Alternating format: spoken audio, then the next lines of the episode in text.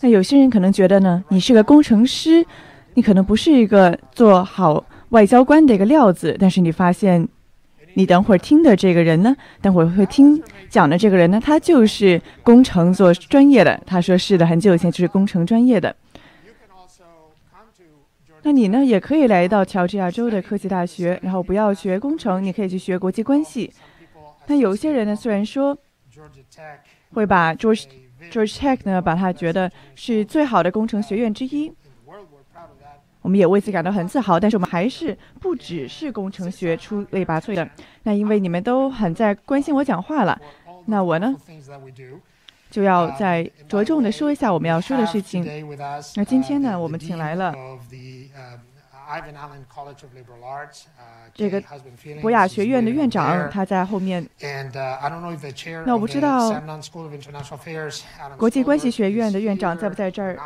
他不知道在不在这儿。但是呢，是的，有一个非常强的，也非常激动人心的一个全一个国际关系的专业，在乔治亚州科技学院。那在 George Tech 呢，我们有个非常好的环境，能够让人们去培养对外交的兴趣，也去对培养对他们对政策执行的正兴趣。那我们也致力于，作为一个学院来说，我们要去教育领导者们，他能够推进科学，也呢改善人们的生活环境，这就是我们的任务。那当然了。这让我们也提到了什么是我们人民生活环境需要提高的地方呢？那这个问题不仅是关于科技，也是关于很多的博雅，关于历史，也是关于政策的。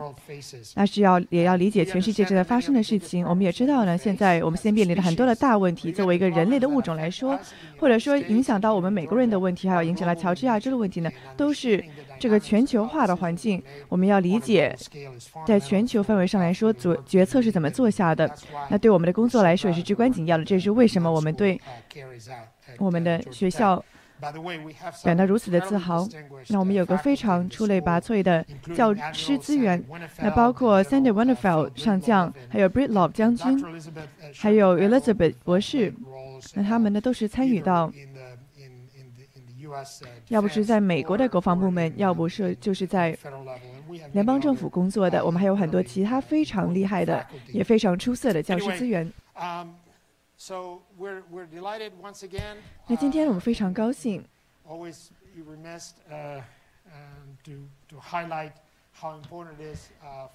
请来了我们的讲者，让他去跟我们重申。我们乔治亚州辩论的重要性，那不仅是乔治亚州的科技学院，还有所有的大学，我们都希望能够把人们凝聚在一起，去谈论我们这个时代重大的问题。那并且呢，是在开放的环境下进行讨论的。那我觉得最最合适的人来讲这个问题的呢？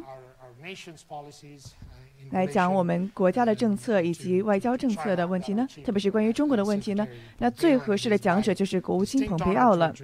那我们也非常的荣幸向你们介绍他。那你知道国务院蓬国务卿蓬佩奥呢？他是第七十任的国务卿。那么第一任呢，那就是托马斯杰夫逊了。他也是一个非常出类拔萃的人们。也是继承着这些个先先辈们。那蓬佩奥国务卿呢？他有很多的工作经验。那我不知道你如何去保留一份工作了。但是的确呢，你的工作履历十分的华丽。那你也积累了很多浓厚的经验。我觉得很少人有你这么多经验的。那蓬佩奥国务卿呢？他也做过士兵。他也做过律师，他也做过一个商业的领导者，他也做过一个民选官员，他呢也竞选过，他也执行，他也执掌过我们的情报部门，他现在呢是我们的顶级外交官。那他也很有好胜心啊！我读他历史的时候，我发现他做什么呢？他都做得很厉害，他都做这个全班最厉害的。所以说他在西点军校的时候，他是全级第一毕业的。然后当他去哈佛法学院就读的时候呢？他也是这个法法学杂志的一个一个出类拔萃的编辑。那当他在军队服役的时候，那当时是一个非常有趣的时期了。他呢是在这个铁幕之下巡逻的，是在东德还有西德之间的铁幕之间，他就是目睹了整个柏林墙的倒塌。那我们呢是想，那他或许呢是第一个。有执掌过国务院的人，他也还做过 CIA 的局长，这可能是第一次有这样子的一个人了。那这是一个非常有趣的见解。那有了这么的历史和背景呢，这是我们看到了如此华丽的背景，也是我们巨大的荣幸，代表我们所有的人，代表我们乔治亚州科技学院的所有人，去欢迎热烈的欢迎国务卿蓬佩奥。有请。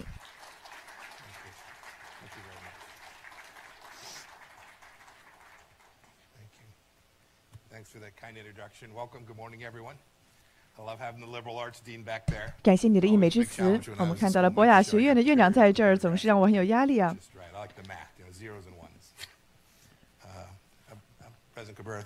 那个 Bernard 校长，非常感谢你的溢美之词，今天给我的慷慨言辞。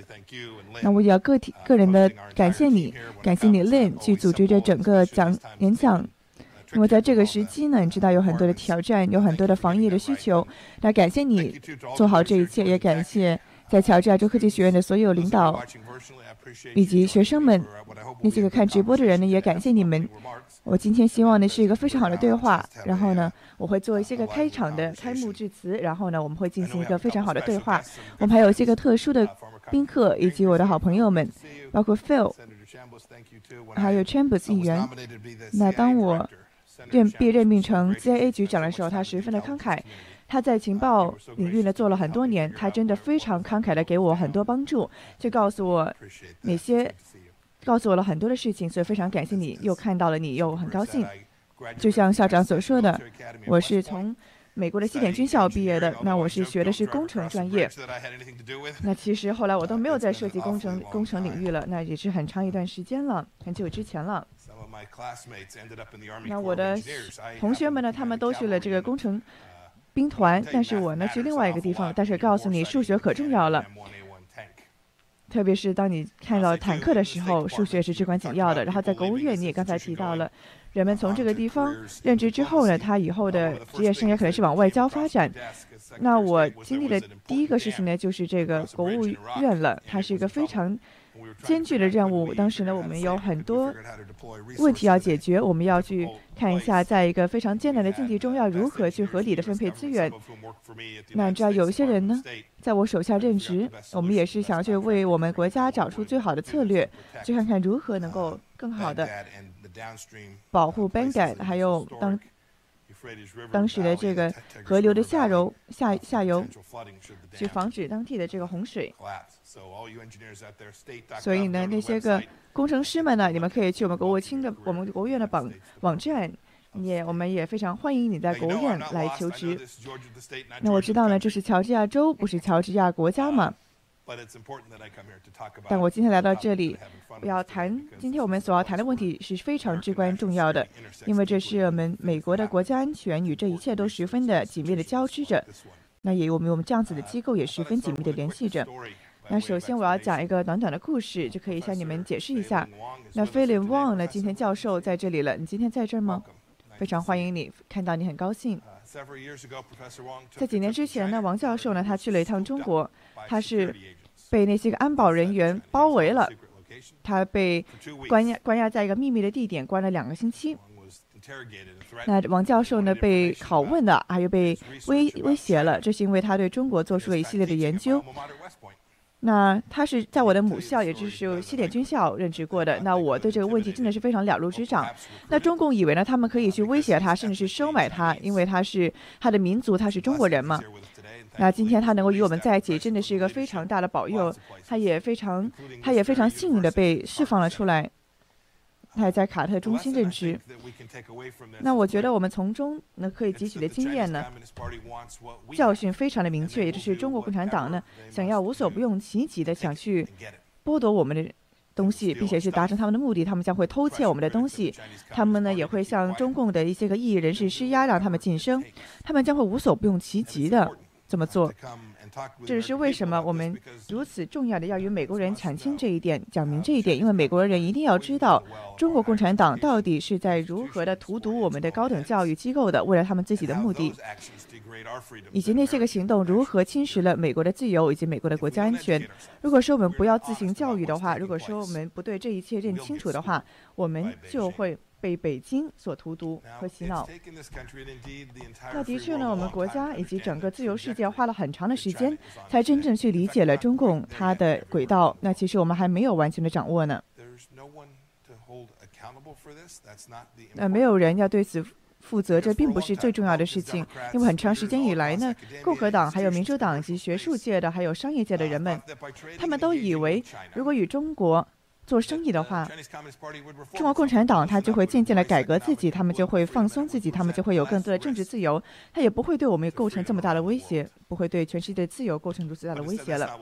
但是看起来这是正好相反了的，他们是利用这一切所制造出来的财富，去更加的加强他的铁腕，他呢是对中国人民加强他的施压，并且建造一个高科技的压制的政权，这是全世界所前所未有目睹过的。习近平。总书记他非常的明确了，他对他的野心十分的明确。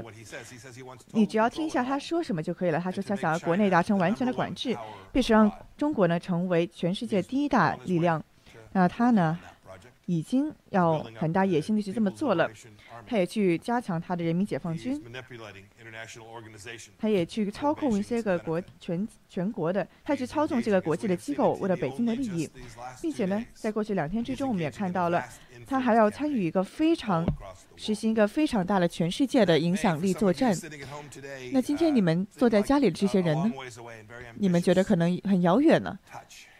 也是一个非常野心勃勃的计划，让习近平去这么做。但是我必须要告诉你们，他呢是在。非常密切的关注着我们其中的每一个人。在过去的一年之中呢，我与美国的华盛顿的政客讲了很多这样子的事情，包括威斯康星州，还有宾，还有这个硅谷的很多人，我都告诉他们这方面的挑战。那今天我想谈论一下，在全国的我们全美国的学校之中，特别是研究的机构当中，在发生了什么事情？特别是我今天站在了这样子的这些地方，让我们好好想一想，中国共产党这些个科学家呢，他并不是领先的。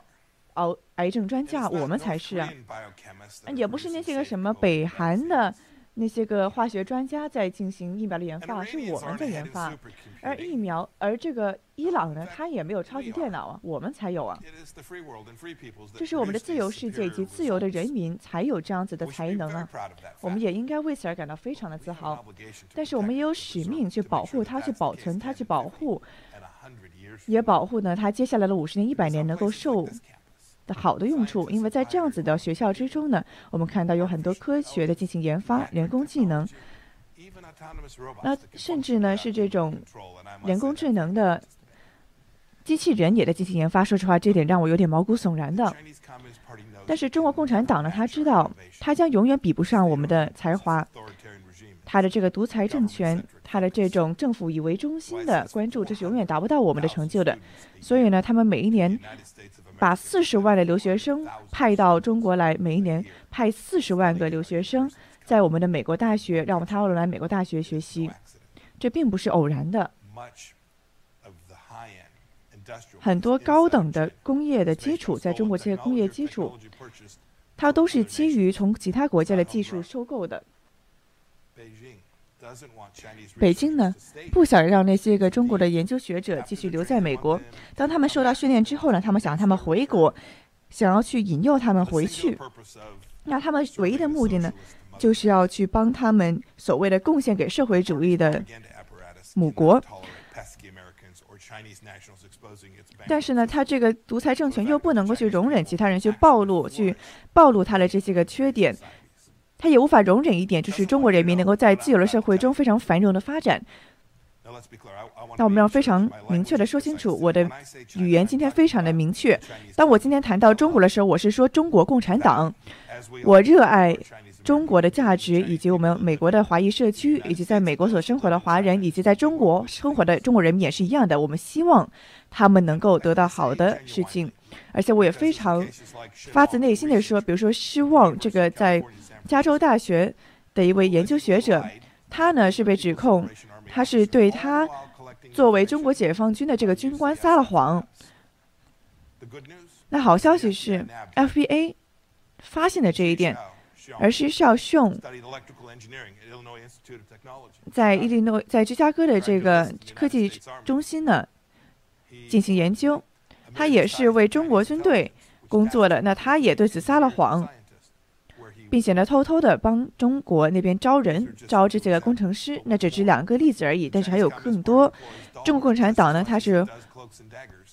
将在这上面砸了很多的钱，想要去获得我们非常有价值的知识和科技。还有很多美国的学者，他们有些呢是用着美国纳税人的钱去进行研究的，但是呢，他们却被中国这个所谓的千人计划所引诱了。中共呢就给他们钱，给了他们很大的一笔钱，让他们去在他们这个领域做科研，然后这是为中国所用的。有些时候用他们脑力的果实呢，用它去加强中国的军队实力。那从我的国家乡，也就是堪萨斯州的一个学者呢，他也陷入了这个陷阱。他呢是在哈佛的化学系任职的，你想象一下。还有情报机构的这个任职这个官员，他是说呢，中国共产党他是个强调强盗，他是呢去抢强取豪夺这样子的科技，并且去复制它，然后想去取代它。还有杨巨聘，来自中国的一个学生。他是在两千零七年在马里兰大学，他呢当时是在毕业典礼上的演说上演说上来就称赞了美国的干净的空气，然后马上就被中国的这个宣传机器所炮轰了。我可以向你保证，这一切都不是偶然的。一个乔治亚州大学的学生说呢。那些个秘密警察，中国的秘密警察反复的骚扰我，并且让我呢，去把我在海外的这些个名誉人士的以及业人士的信息供给中共，而且他们特别关注于西藏人还有维吾尔族人的情况。那只是这个学生的原话。那你知道，最大的中共的受害人呢，就是那些个无辜的中国留学生。那这是一个非常大的悲剧，我们也有责任去管制这一点。还有另外一个例子，就在普林斯顿大学，就在今年，一个政治学课堂上的一个学生呢，不不得不这个中国学生呢，不得不用代码去代表他们的名字，因为怕呢中共以后呢去对他们对香港做出的研究或者他们自己的学业啊去。秋后算账，这竟然是在美国发生的事情。美国的学生啊，美国的学生要去找到一个他们意见的安全的庇护场所嘛？竟然，中国的学生也需要一个所谓的庇护场所，才能够去学他们所热爱的知识。这是一个多么鲜明的对比啊！在他们。他们在美国的这些个学生呢，他们也非常的害怕，因为他怕他们在中国的家人会受到骚扰、受到折磨，甚至更惨。因为他们在美国课堂中所发的言可能会受到针对，而中国共产党它不仅是针对中国公民，他们还想要影响美国的学生。那管理层甚至是教授也受到了压力，因为他们知道那些个左派的美国大学校园呢。是成为一个非常容易的目标，能够对他们进行一个反美的言论。就是他们为什么开启了在我们大学中的孔子学院？在川普总统的领导之下呢，我们国务院已经非常明确了，这些个孔子学院，他们明目张胆的，就是根本没有任何的好事，好好处是百害而无一益的。那我们也有很多的大学已经关闭了这样子的机构，但是在乔治亚这里呢，Wesley College 他们还 College 还有这样子的一个孔子学院。这是为什么？我们看到美国大学之中，他们有中国学生学者联谊会，他们基本上全都是受到了在海外的这些个中共的使馆所所斥资的，是到他们资助的。他们是想用他们去监察学生、监视学生，并且呢去推动一些个推动支持北京的言论。你知道，在热爱自由的地方，比如说乔治亚州科技大学还有全世界的这样子的大学，他们知道这些个教职人员他们会更加的警惕。对这些个中国共产党，他明目张胆的窃取知识产权，他们会更加的警惕。但是我们看到了太不经常了，为什么呢？为什么学校要自我晋升的、自我审查呢？他们一般都是怕惹上中国，出于恐惧。那我也必须要告诉你，MIT 呢还想要邀请我去到他们学校去做这个同样的演讲呢。Raphael 学那个校长呢是跟我这么说的，说呢当他们这个学校里面有这个中国留学生，还有中国的教授，那我觉得这太扯了。我的这番言论呢，就是要保护他们了，就是要保护他们这些人的自由啊。那我跟你说，如果说怕伤害到他们情感，以这个作为一个借口借口的话，就是刚刚好陷入了中共的陷阱了。他们正在密切的关注、监察美国，这就是中国中国共产党他反复在说的。他用这个借口来回应全世界对他的批评。那中共怎么知道说中国的人民真的受到所谓情感上的伤害呢？他们就根本就没有投票权，那根本就没有发声权了。不可以让中共用政治正确作为他的一个工具，我们一定要去保护这些人才行。这些个所谓的说哦仇外呀、种族歧视啊，不应该被用来去掩盖中国共产党他的累累恶行。但是我们经常看到，在美国的大学之中呢，他们呢是受到了晋升，他们都保持了沉默，这都是被中国共产党所操控的。所以说，我们很多的大学，他们都受到了北京的收买。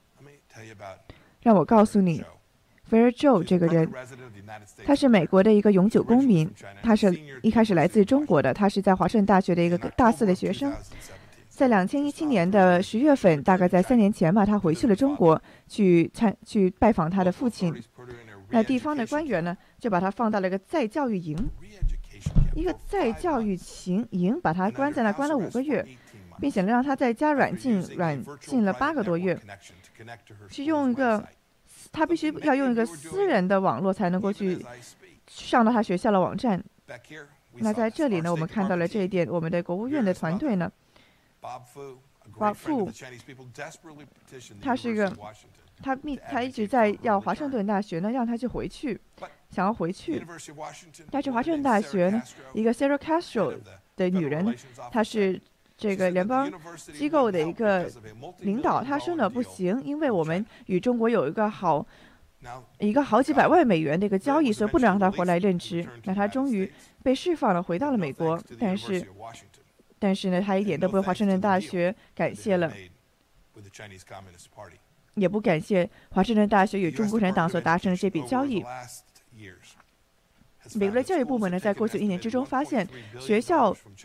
我们美国的大，我们的学校呢，从两千一三年从中国那里拿了至少十几亿美元，这是还是我们所知道的一点而已。还有很多，比如说哥伦比亚大学，还有很多的大学呢，他们都未能把他们从中共那里拿到的真实的钱的数量报告出来，以及呢，他们因此而做出了错误的决定，他们也没有披露出来。他们会因为这样子的金钱而去忽略中共所进行的知识产权的盗窃，所以说我们有很多的工作要做。那我也呢，已经规划出了一份计划了，每个每个人都应该对此知情。我们也应该要尽早的开始对此进行应对。我们的政府已经做出了这一点，但是还有好多工作要做。任重而道远，我们不可以让这个独裁的政权去偷窃我们的东西。去建造他们的军队实力，并且去洗脑我们的人民，或者是去绑架我们的学术机构，去让他们掩盖这样子的行为。我们也不可以让中共他去压碎我们国家为因此自豪的学术自由。比如说，就在我今天站的这个地方。但是我们需要你的帮助，我们需要学生的帮助，需要教职人员的帮助，我们希望需要全国教育机构的帮助。也希望呢，那些个那些个学校不要再与中共达成这样子的交易，不要再拿这样子的钱。我们需要学校的教职人员关闭他们的孔子学院，并且呢，去调查一些个受到中共金钱所支援的学生团体，他们到底在他们的校园上干些什么。我们的政府将会提供帮助，但是你的人，你们人民必须要帮助我们。有一些研究人员呢，他是对学术领域的。这些个事情要更加的敏感，一定要提早拉响警报。我们也需要学生们真的为自由言论而挺身而出，不仅是为了这些在美国长大的人维持他们的言论自由，也要保护我们在美国大学上的中国学生的言论自由。他们来这里是要去学习，是要去改善他们的生活的，并且也去享受自由的果实。我们在这里把自由的果实给了他们，是美国给他们的。我们希望你们所有人去讲真话，并且团结在一起，不要让他们进行言论的管制。因为他经常去掩护一些个与北京的交易，让我们这么做吧。让我们去捍卫我们学校的自由。这些个学校是以自由为基点的，这会帮助我们改善我们的国家安全。而我们国家，我们现在这个时期最中心的威胁就是中国共产党了。校长，我们非常，我非常期待我们的对话，也感谢你今天早上的注意力。愿神保佑乔治亚州，也保佑美国。感谢你今天邀请我来到这里。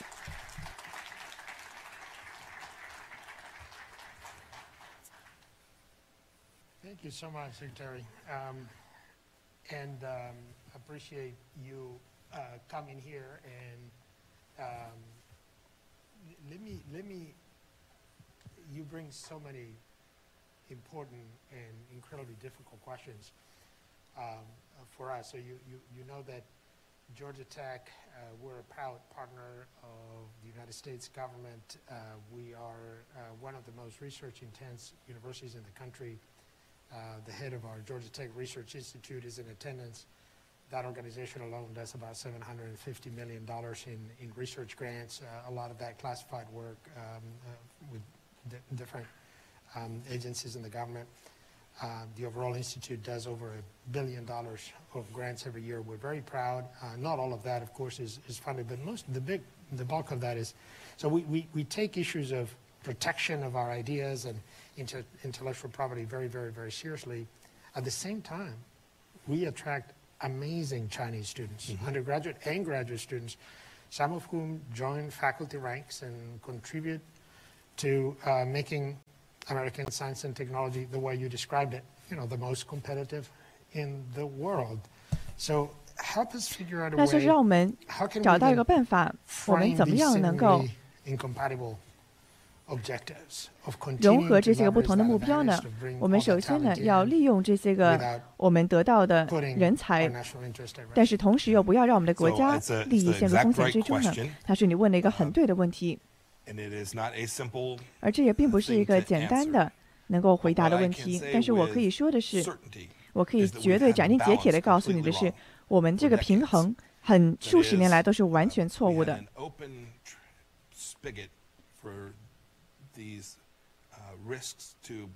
我们是有个非常大的漏洞，让这样子的风险渗透到我们的系统之中，而没有一个合适的监察机制。所以你看到了川普总统的政府他在过去的这段时间中所做的。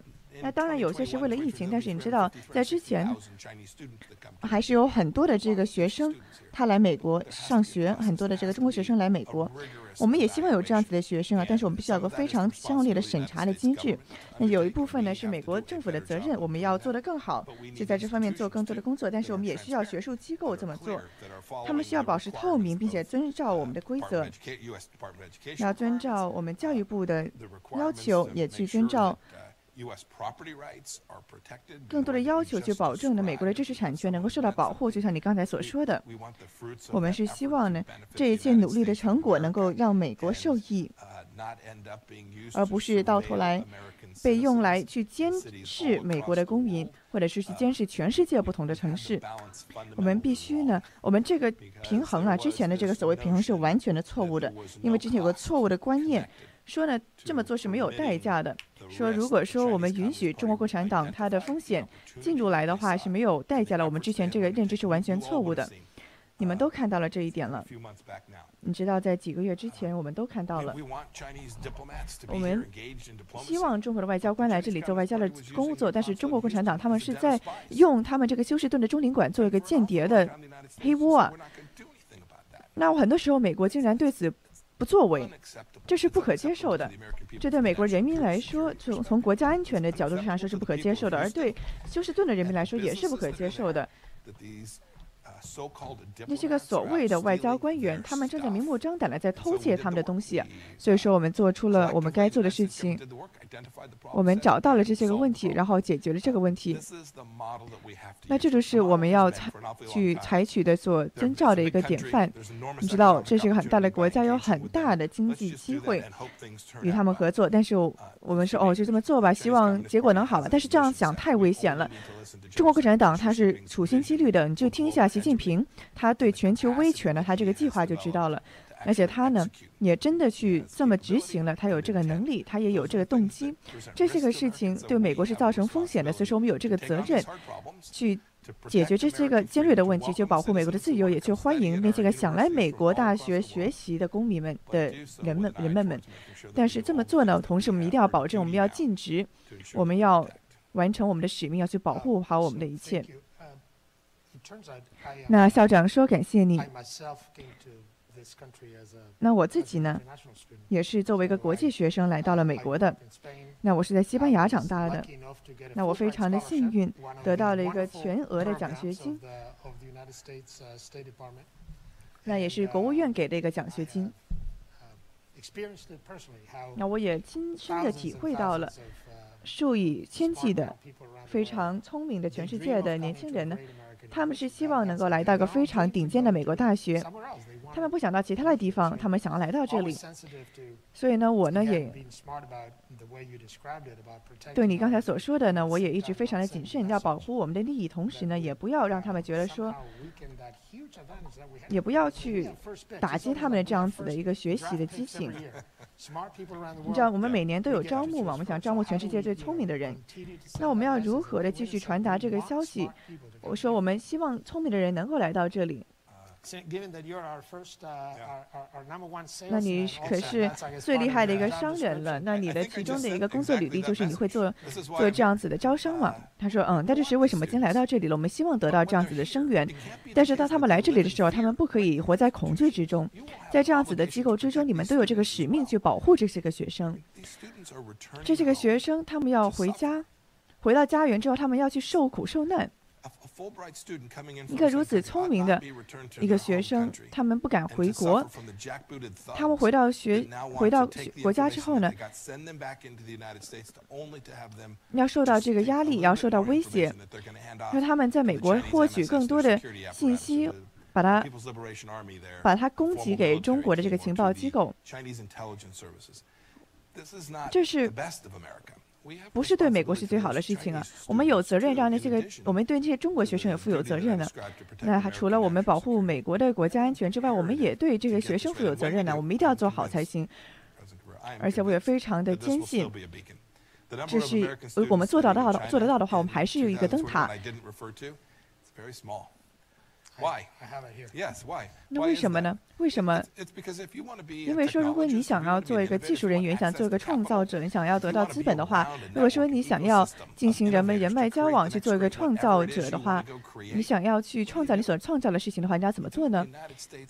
你要在美国这么做。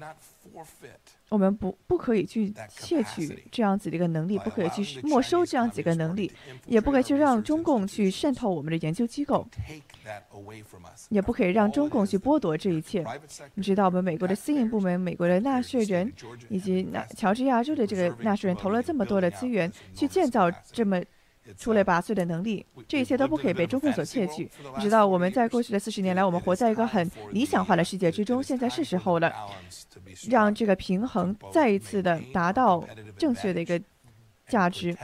要保护好美国的优势，不要让其受中国共产党所害。而中国共产党他们已经说的非常明确了，他们的动机已经非常明确了想要去让我们付出代价。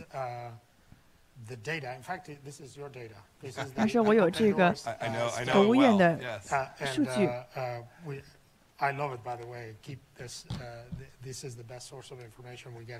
那这是我们每年所得到的最好的信息了。那关于这个不平衡的事情，我也想跟你谈一下。那所以说呢，我们。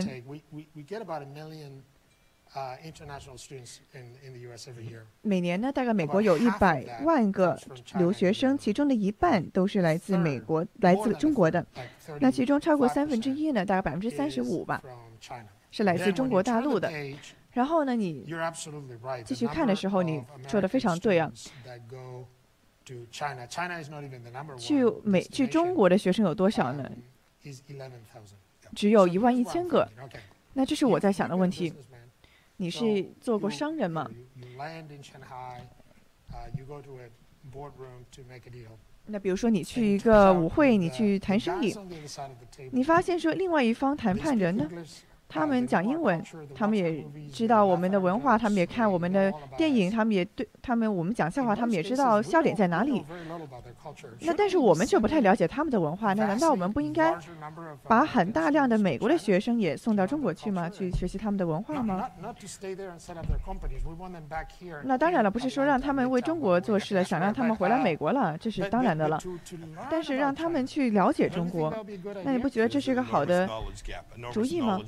他说：“的确，在这个知识上有很大的一个不平等的状况。那我可以告诉你，我们在国务院呢，已经非非常努力的这么这么做，但是还不够。你知道，就是最高级的美国的外交官员呢，我们也有这个能力。我们一定要能去掌握那些个中国的媒体他们讲什么，所以这是一个非常大的任务。那你刚才谈到了。”这个不平等的问题，那其中一个非常。政我们政策的一个非常重要的一点呢，就是这一点呢，就是要去达成一个双边平等的一个概念。那想象说，你们大学想要在中国去创造一个商业，然后你想把这个东西卖给那里的十四亿人，想去投资，但是你在那里投资的这些受到的规则是完全不一样的。那有一些个。你知道中国在美国投资和你美国人想在中国投资规则是完全不一样的，这是不正确的。我们在外国投资上应该要非常平等的才对，还有在这个媒体报道上也应该有个公平的关系才对。那所以说呢，不是说这个学生数量有多少，而是说。他比如说一个外国有资格的记者呢，他在中国是无法自由的行事的，这是一个非常大的不平等。我们希望要解决这一点。你知道，中国那些个在美国的大外宣机构啊，他们是能够为所欲为的，但是正正经经的美国媒体想要去报道在中国发生的事情。而且这你知道这是个非常重要的时期啊！中国共产党他是把这个病毒传播到全世界啊，但是那些个记者他却无法到他们想要去采访那些个地方，他们也得不到那些个非常重要的信息。你知道不能够及时的获取那些个非常重要的信息，所以说在信息上也是有非常大的不平等的。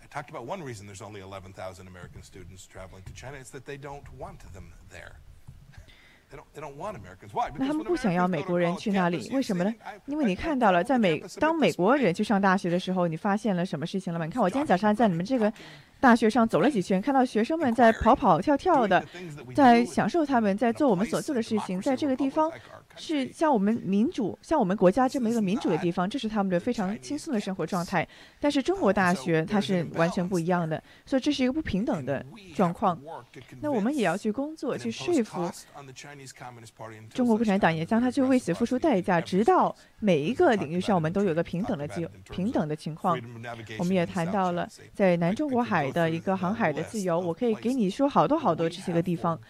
那我们好几十年来，我们都允许了中国共产党，他在每一个国际规则上，他都自己有自己的例外。比如说国际贸易组织这么重要的一个机构，他要让他要改善我们很多地方的工作状况。那基本上每一个国家都参与其中，除了中国共产党，他说：“哦，我们就是特殊，我们就可以搞特殊，我们是个发展中国家，我们需要有贸易上的这个优惠条件。”这好几十年来都是这样子的。你知道，我们竟然就让他的眼皮底下过去了，不可以再这样了，不能不能再这样子了。这是川普总统所说的，我们不可以再这么做了。我们要让中国去符合，并且去去受到同样的规则所限制。而这么做的时候呢，美国也会变得更加的繁荣和安全。我们的盟友以及我们在南中国、我们在南亚的以及比如说南韩啊、欧洲啊、那韩国，他们都会更变得更加的繁荣。也会建造一个联盟，他们能够。能够公平公正的让他们竞争，那在学术领域、在商业领域都应该如此。如果说我们能够做到这一点的话呢，美国就会变得更加的安全。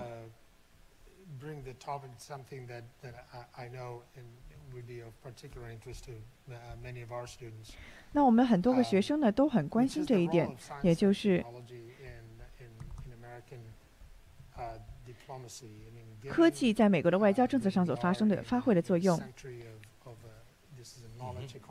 那特别是这是一个政治化了的经济嘛？我们的科技呢，我们的科学对我们来说至关重要，甚至我们的军队的力量呢，也是很大部分依靠于我们的科技的。那工程师以及科学家他们在其中发挥的角色是怎么样的呢？如何去塑造了美国的外交政策呢？不 知道你们国务院也有很多像我们这样子的人嘛？但是我们也真的有，我们有好几个地方都有这样子的人。那我们有一个科学团队，我们也有一个非常大的一堆一群人呢。他们是叫做我们的经济团队。那 Keith Krog 做领导。那他们在，他们来自硅谷，然后加入了我们的国务院。那么他是为了保证。说美国以及中国呢，它在技术上都能有一系列的共识，是我们花了很多功夫在这上面的。那给你一个我们非常努力工作的领域吧，比如说中国共产党，它在全世界做竞争的时候，它有一个非常大的优势，它有国家直接的这个拨款，那么基本上每一个企业都受到了国家本身的资助。但是你知道，我们乔治亚州一个年轻人，他想要创业的话，他是要单刀，他是要这个自己干的，他要自力更生的。但是在中国就不一样了。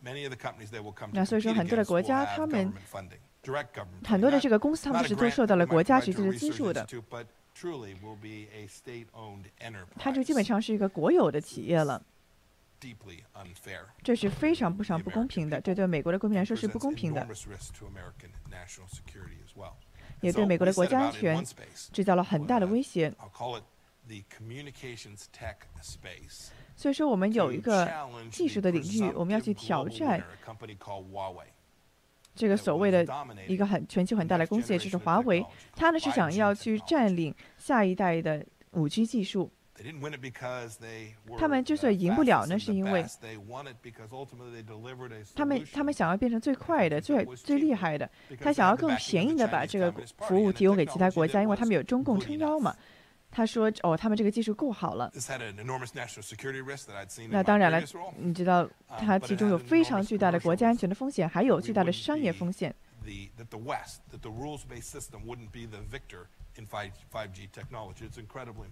那这是非常重要的。所以呢，我就全世界游走了，告诉他们这个故事。如果说你有个软件还有硬件，它是来自华为的话呢，你基本上就是把你公民的信息直接交到了中国共产党的手里，交到了人民解放军的手里了。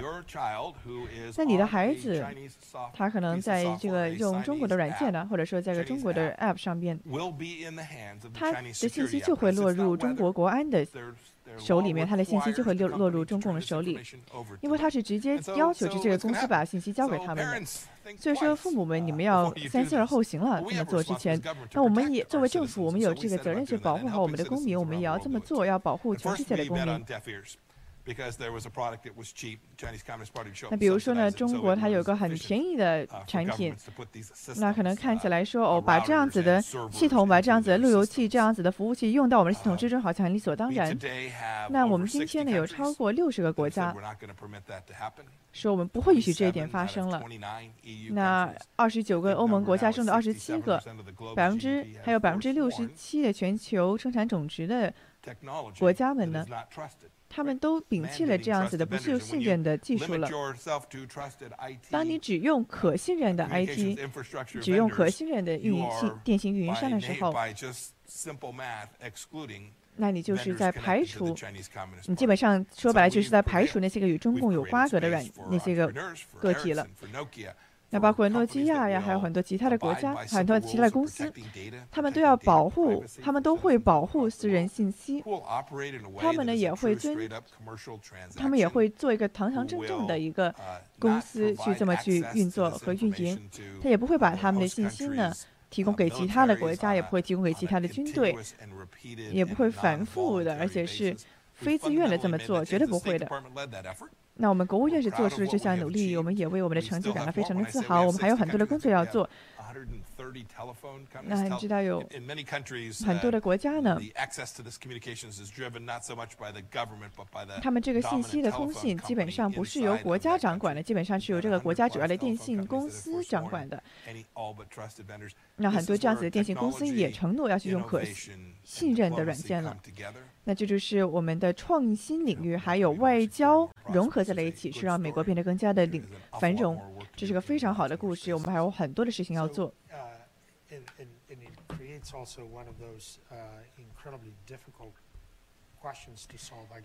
那其中一个很棘手的问题呢，相信，那就相信你也是为什么这么的位高权重了。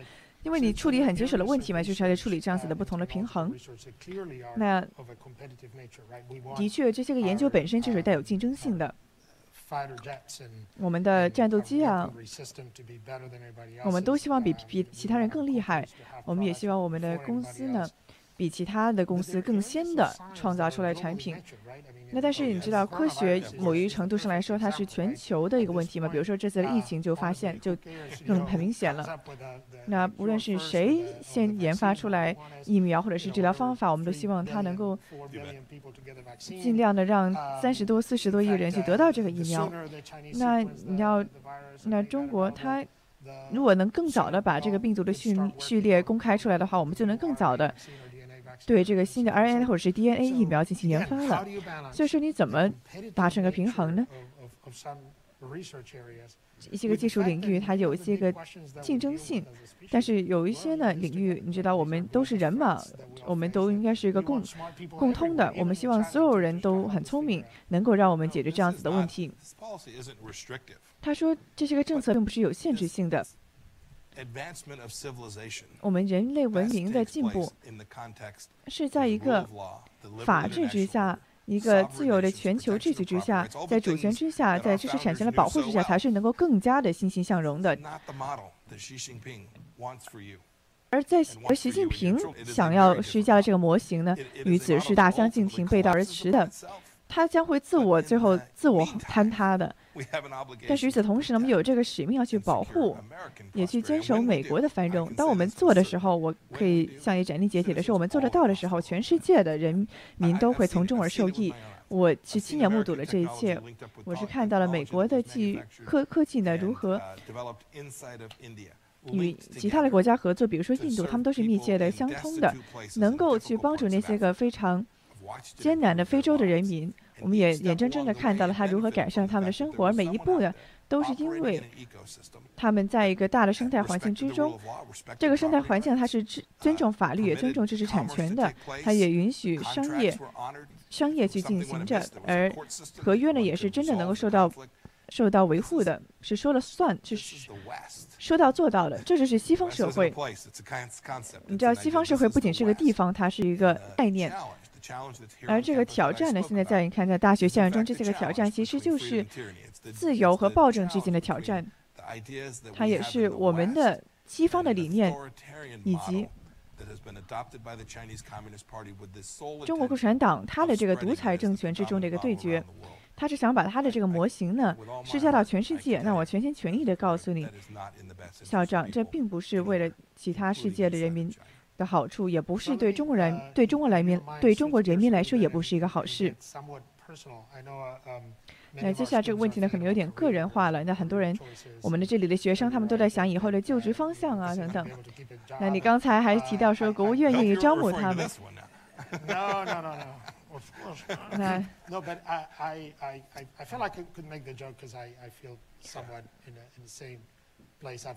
那 我也深有同感嘛。那当你往回看的时候，当你看到你的职业生涯的时候，你做过士兵，做过商人，也做过律师。那这样子的经历是如何？那就算你现在有你这样子的一个职位，你知道这是个非常厉害的工作了，这是独一无二的。那你回去看的时候，你觉得怎么？你的那些个经历如何打下了你现在这个基础呢？那如果说你回头看的话，里面可能说是一步步的进步吧。每一个我所做过的工作呢，都是为我下一步做好准备的。也给了我更有效的能力，能够为我的下一个工作做得更好。我觉得这是对的。我不是说一开始就做得来的。没有人说想象说我可以一下子变成美国的第七十任国务卿。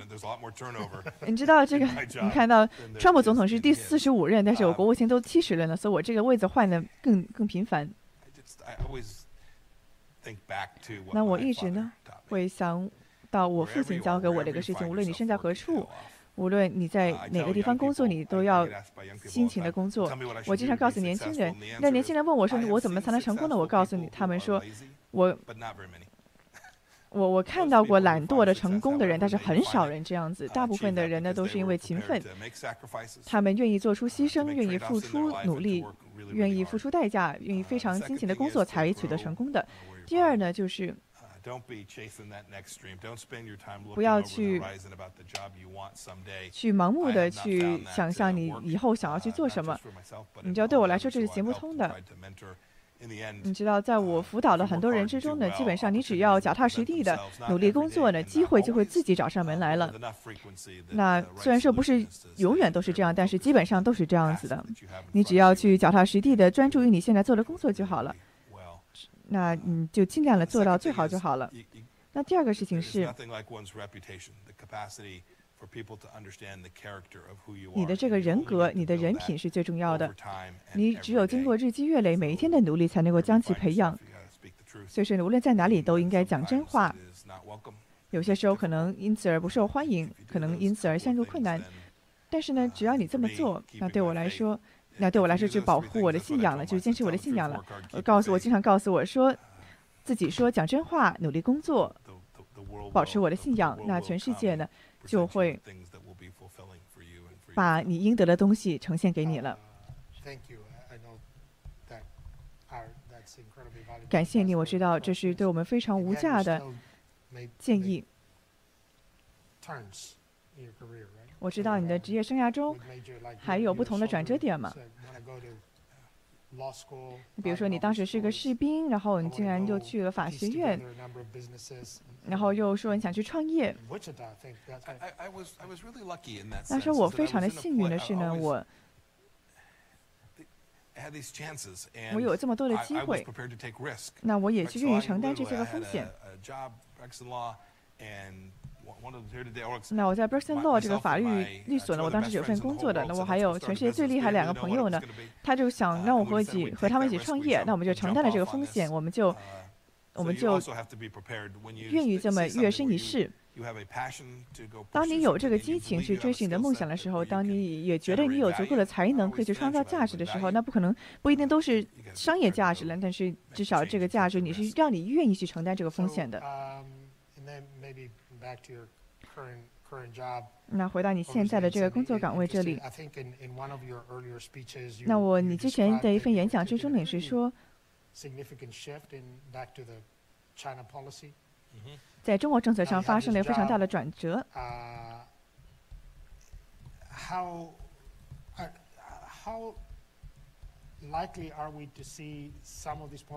那我们有多大的可能可以看到这样子的政策在一月份以后得到维持呢？还是以后又会出现转折呢？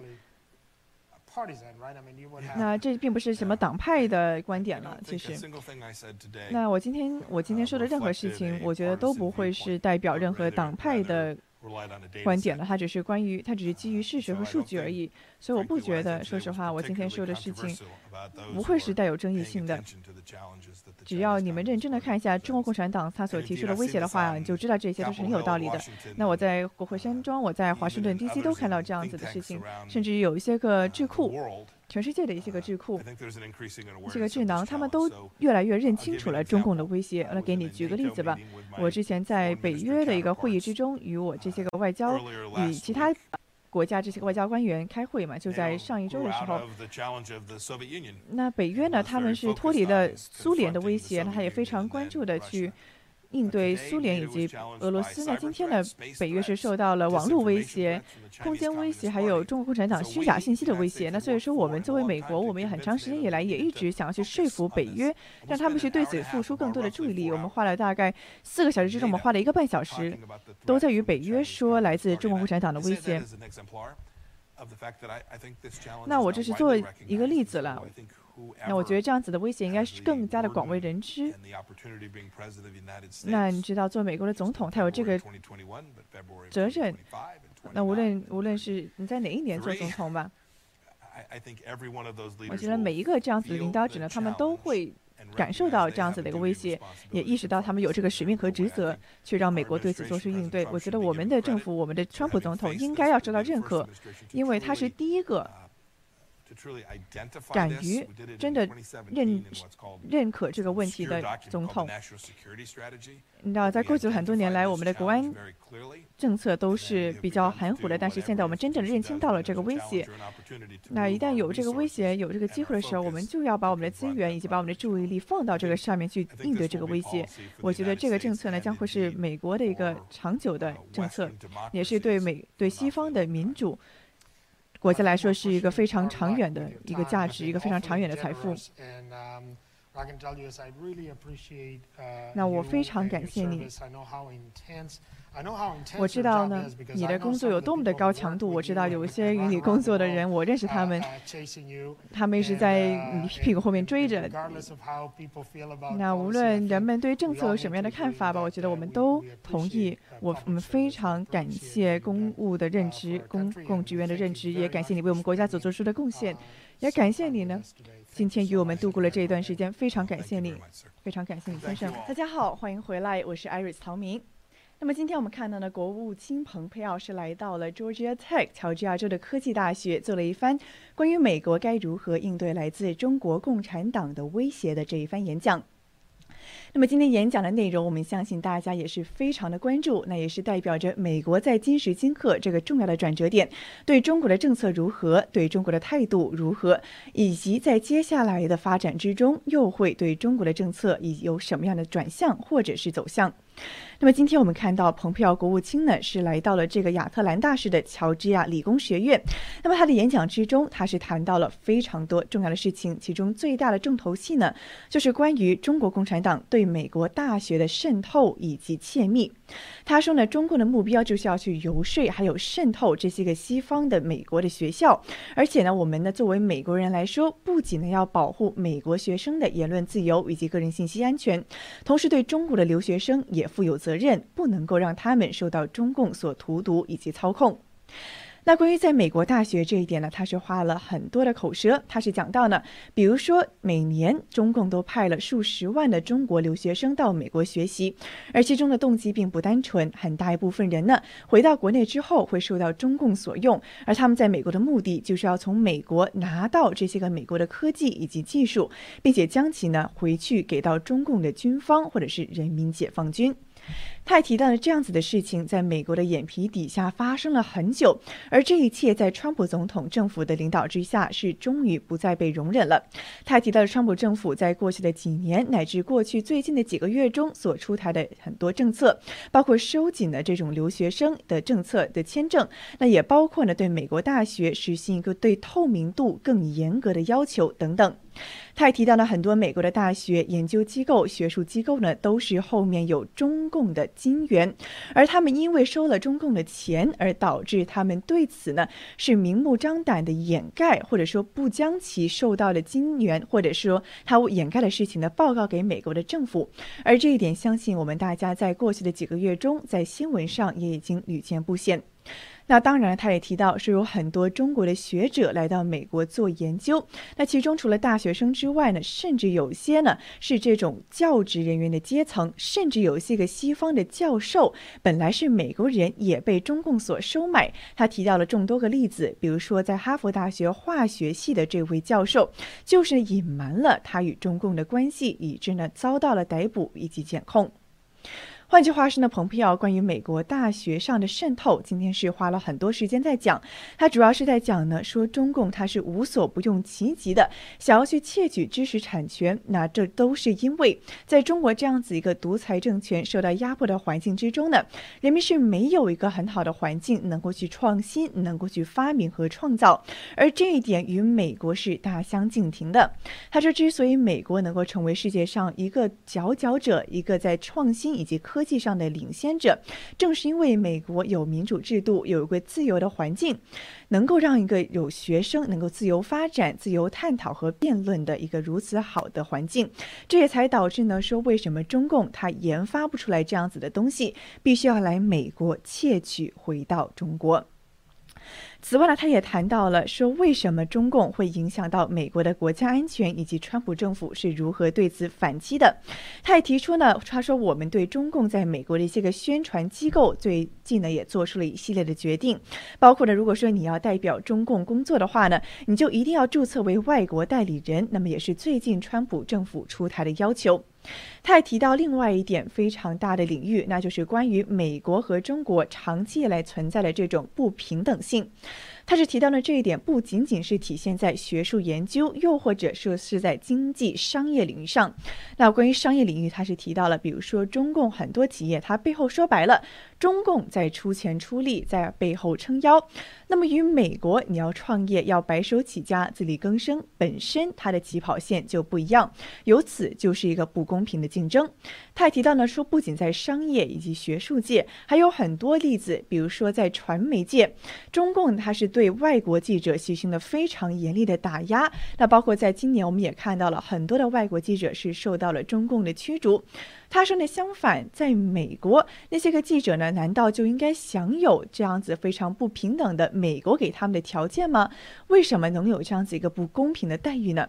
所以看到川普政府也在过去的几个月中呢，对在美国的代表中共喉舌的记者以及媒体人员呢，也是发出了更加强制的限制。换句话说呢，蓬佩奥是在强调说，这种不平等性呢，必须要得到终结。他说，还有一点就是在美国的对中国的外交政策之中，在过去的数十年间，其实都有一个非常大的错误的认知。他是提到呢，说我们一直都以为，只要与中国一直做生意，慢慢慢慢的，中国潜移默化，它就会变得更加的开放，更加的自由，更加的民主，会受到西方社会所影响。但是呢，他说这一切恰恰好，正好相反，是背道而驰的。他说，中共反而是利用了他与外外国做生意所积累的这些个财富，加剧了他对人民的监控和管制，甚至将将他的爪牙呢伸向了西方社会。他是提到呢，之所以我们要认清这一点，就是因为我们不能够再坐以待毙，必须要在这个关键的转折点，这个最重要的时间线上，对中共有一个非常清晰的认知，并且对它做出反应。而最重要的是呢，作为美国的政府机构，应该要把更多的资源和注意力要集中在应对中共的威胁之上，不可以再睁一只眼闭一只眼，或者说是盲目的乐观，因为这不仅是关乎着美国它的国家安全，也是关乎。这整个自由世界，整个的西方民主国家制度是否会受到中共的持续渗透？是否又会受到中共的影响？甚至是因此而出现倒塌或者是破败？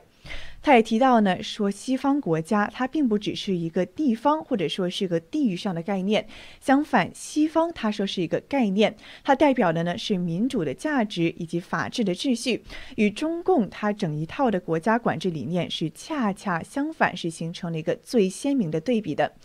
所以说到现在呢，他说这个对抗并不只是说美国和中共，而是一个自由世界与独裁政权，一个自由与威权之间的一个最终对决。他还提到了一个非常令人关注的，那就是这位校长，他是代表乔治亚的这个学校提问。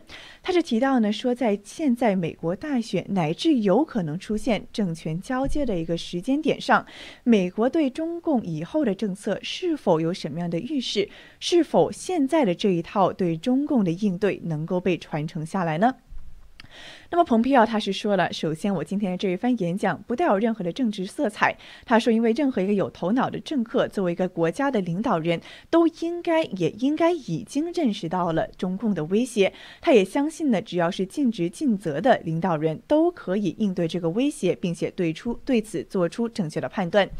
但他也说呢，其实川普政府在过去的这几年中，对中共的这个政策的转向以及打下的很多强硬的政策，将会是美国非常宝贵的政策遗产。他也提到呢，说相信在接下来的这么多年之中。不仅仅是美国，乃至整个西方社会，也都会从中政策，从这一系列的政策中汲取经验，也已经已经标志着对中共一个整个态度以及政策的转向，而这一点已经是不可逆的。换句话说，他是提到呢。对中共的这一系列的强硬的态度，乃至实打实的政策的制裁和回击，已经不仅仅是说哦，只是在这一个时间段的某一种反应，相反呢，是昭示着整一个未来的阶段的一个非常大的转折点。我们也知道呢，的确，这一次这一次蓬佩奥来到乔治亚州呢，也是继川普总统以及副总统彭斯之后，第三位前往这个乔州发表重磅演讲的政府高官了。那么之前乔治亚州的这个议员在一月份的决选之中，那也是关乎着共和党究竟能不能够保住参议院的多数党席位。所以说，我们之前也看到了川普总统和彭斯都来到了乔治亚州，去为这两位议员助选。我们也的确知道呢，共和党是觉得乔治亚州呢是民主党要推行社会主义的最后一道防线。那当然了，今天。蓬佩奥国务卿选择在 Georgia Tech，在一个如此重要的一个可以说是全美都非常领先的大学，也在乔治亚州这个关键的位置发表演讲。那其中的用意呢，我们是不得而知。但是的的确确看到呢，乔州不仅是代表着美国一个科技培养的心脏，那也是在这个政局变换的时机一个非常重要的分水岭。那当然了，我们也看到了美国在过去的几个。在过去这段时间之中呢，是连续的对中共发表非常重磅的制裁。就在过去的几天，比如说就在星期一，也就是十二月七号的时候呢，美国的国务院就宣布要追究中共的人大追追究中共的人大全部的副委员长，那包括十。十四个人，他是追究他他们在破坏香港自治上的责任。那在上周五的时候呢，蓬佩奥也发表声明，说宣布美国要正式的终止美中友好项目等等与中共的五个交流项目，并且宣布呢，美国对中共的官员以及统战部活动中的活跃人士，还有那种使用威胁和暴力的人士呢，都要实施非常严厉的签证限制。在上周四的时候，美国美国国务院还宣布说要限制中共共产党员以及他直系亲属的赴美国旅行，要把中共党员还有他的家属旅行签证的有效期呢，从十年多次往返缩减到一个月，以及单次是立即生效。以及除此之外呢，美国政府也把中芯国际还有四家中企呢列入了企业黑名单。那么也是在上周的时候呢，美国的国务卿蓬佩奥也发表了声明，说要谴责香港政府对黄之锋等民主人士的政治迫害。他也说呢，与国务院以及多个与他们与中共遭到严重遭到严重中共迫害的多个个体和团体呢，也是进行了会面。那包括西藏、新疆、蒙古、法轮功以及港人的代表，那还有来自哈萨克斯坦的代表，都是在国务院呢受到了这个会面的。我们也知道，蓬佩奥在今年七月份呢，也是发表了一个非常重磅的演说。那其中的中心理念呢，相信与今天的这个发表对于中共威胁的影响。对于中共威胁，我们要如何应对的这个演讲呢，也是不谋而合的。那也是关于中共究竟是在如何各个层面、各个领域渗透美国、威胁美国，甚至是直接威胁到了美国核心的国家安全，以致现在是时候了，让不仅美国的官员、美国的政府，也是要让美国的广大民众认清他们的威胁。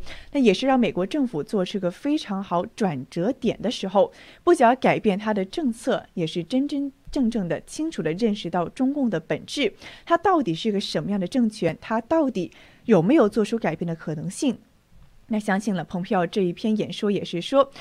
过了这么多年，中共的没有改变，也已经让美国认清了他。也这就是为什么美国在过去的这一段时间中，种种重磅的制裁以及对中共的重拳出击，也是言之有物，也是有的放矢。那也是因为为了要去应对应对来自中国的对美国的种种威胁。好的，以上就是今天这一场国务卿蓬佩奥呢来自乔来到这个亚特兰大的乔治亚理工学院，就中共对美国的国家安全以及学术自由的挑战发表演讲的主要内容。感谢大家的收看，我们下次直播再会。